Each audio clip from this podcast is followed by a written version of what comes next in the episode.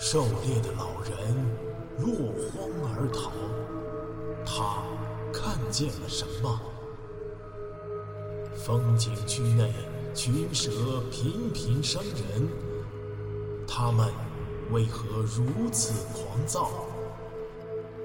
装备精良的科考队出现在这里，又是为何而来？神秘的大自然到底在向我们隐瞒什么？武夷山惊心动魄七十二小时，带你感受一场逼近死亡的旅程。黑豹，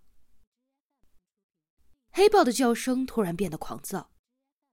江大林心中一紧，他很熟悉这一条比利时牧羊犬。它是一只非常驯服、温顺的狗。这样的叫声只有在他极度愤怒和恐惧的时候才会发出。江大林迅速甩落双肩包，从包里抽出短柄冷钢开山刀，扭头对着明明大喝一声：“站着别动！”迈开大步向十米外的黑豹奔去。越过一块岩石，他见到黑豹正支着前腿，冲着溪流咆哮着。因为极度暴躁，他的鼻子皱起来。牙齿外翻着，包着上唇，显得十分丑陋。溪流有什么问题？它畅快的流淌着，水质清澈，浪花四溅，没有什么异样。咦，这块石头上是什么？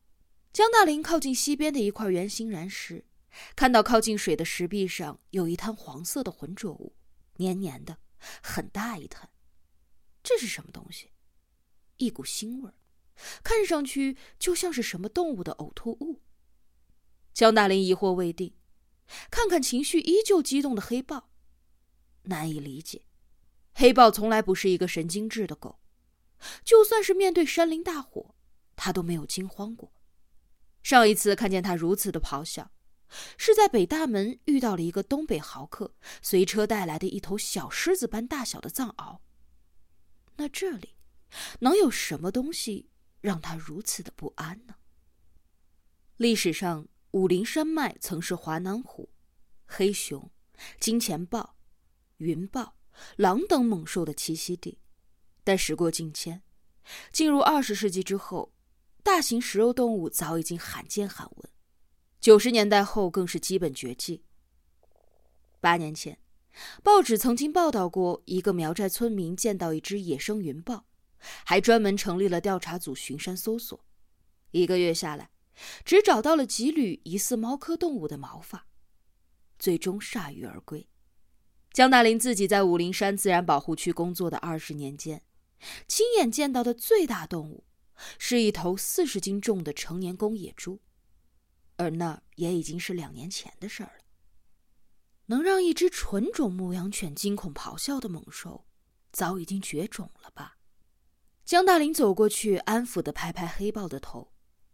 他摆头龇牙，喉咙里发出呜呜的警告，顽固的对着溪流继续吠了几声，但是声音明显缓和了。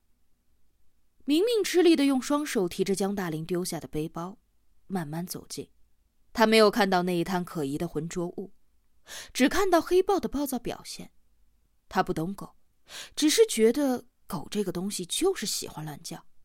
比如他家小区单元里一楼的那一条金巴，只要是楼上的住户晚上超过十点上楼回家，再轻的脚步也会刺激他汪汪的大叫一阵，弄得人心烦意乱。明明几次都想要偷偷的踢他一脚泄愤，要不是他一直机警的躲在防盗门后的话。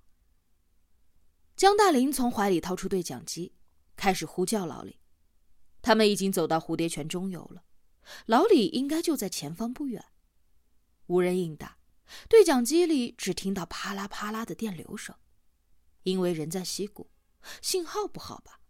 江大林想到在下溪谷之前的小路上，他和小张的对话还很畅通。小张向他汇报，幺幺零联动民警已经到达盘龙岭落崖现场进行了备案。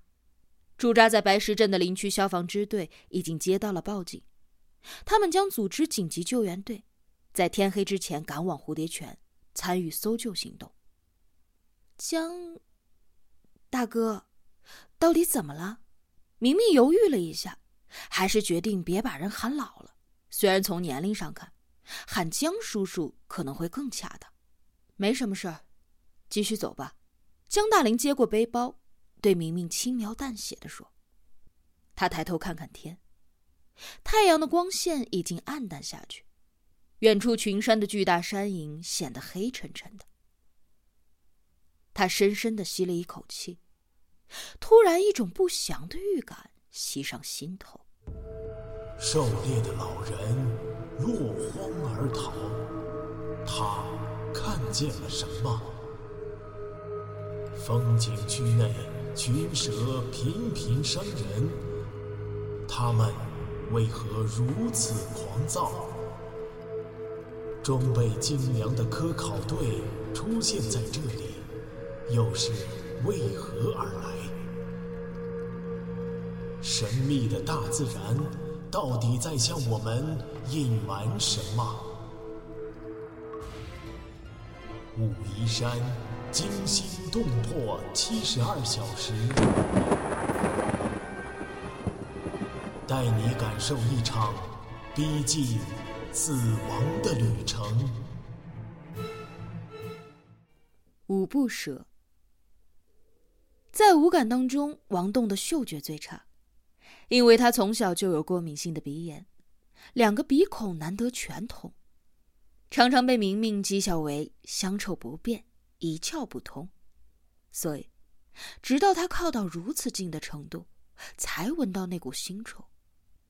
二十枚左右浅白色的椭圆形物体，有规则的围成两行，半埋在两棵树间松软的泥土里。鸟蛋，这是王栋看到后的第一反应。但随即否定了。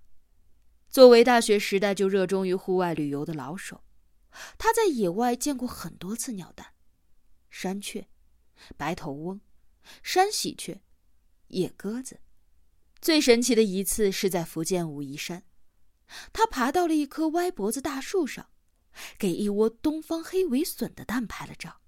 那组照片通过电子投稿刊登在了次月的《鸟类观察》杂志上。为此，他在学校里很是出了一阵风头。自然界的绝大多数鸟蛋都是产在鸟窝里，鸟窝可能在树上，可能在石缝里，可能在草丛中。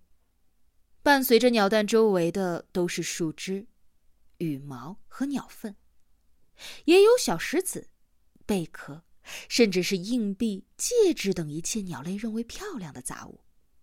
只有极少数鸟。因为周围环境的关系，产蛋在光秃秃的岩石或者是沙土里，比如众所周知的企鹅和鸵鸟。但是它们的蛋绝对没有这么多。出于专业的好奇，王栋蹲下来，用指尖小心的触了触，这个类似山雀蛋大小的东西，碰上去软软的，里面有凝固体。鸟蛋的壳要硬得多，难道是龟卵？突然，王栋心一寒，汗毛竖了起来。树后，一条大蛇悄无声息的游了出来，在距离王栋一米处盘起身子，高高昂起头，无声无息的吞吐着暗红色的杏子，尾梢急促的敲击着地面。王栋大气不敢出，眼睛死盯着这个危险的不速之客。这条蛇很大。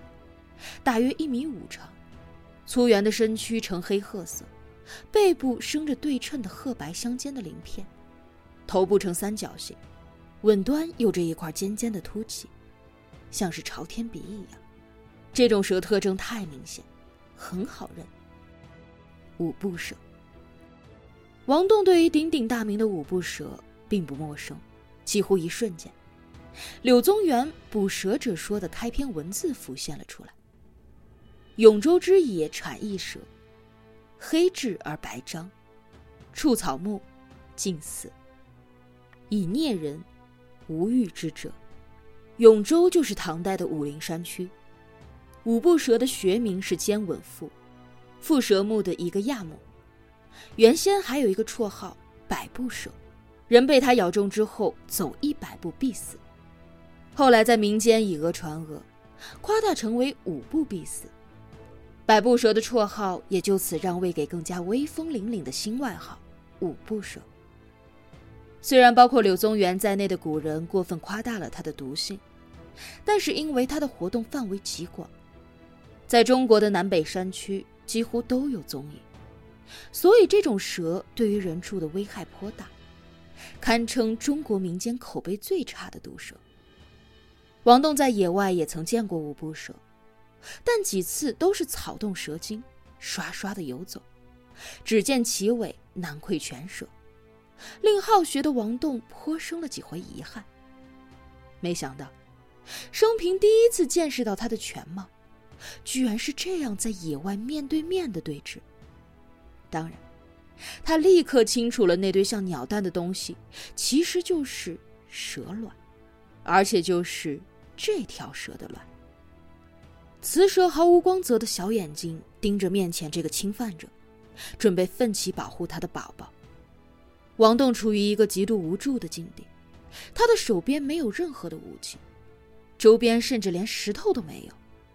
他只是凭本能知道自己不能够有任何猛烈的举动。毒蛇噬人的一瞬间只有零点几秒，想要躲过攻击几乎是不可能的。一旦被咬中一口，以目前孤立无援的情况来说，自己必死无疑。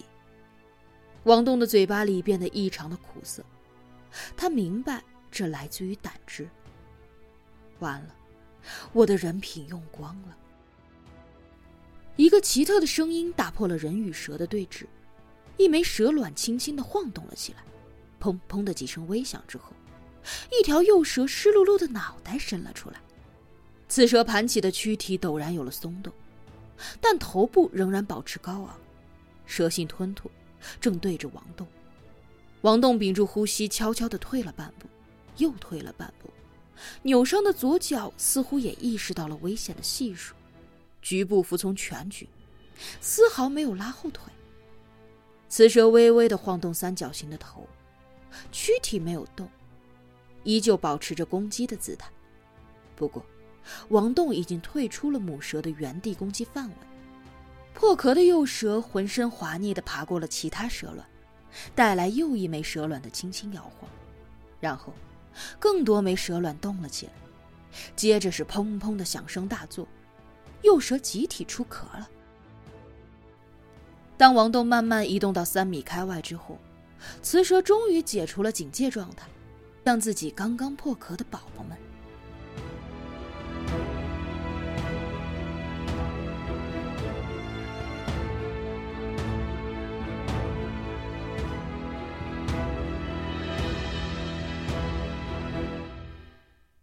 比起落崖不死，逃过毒蛇攻击似乎低了一个档次。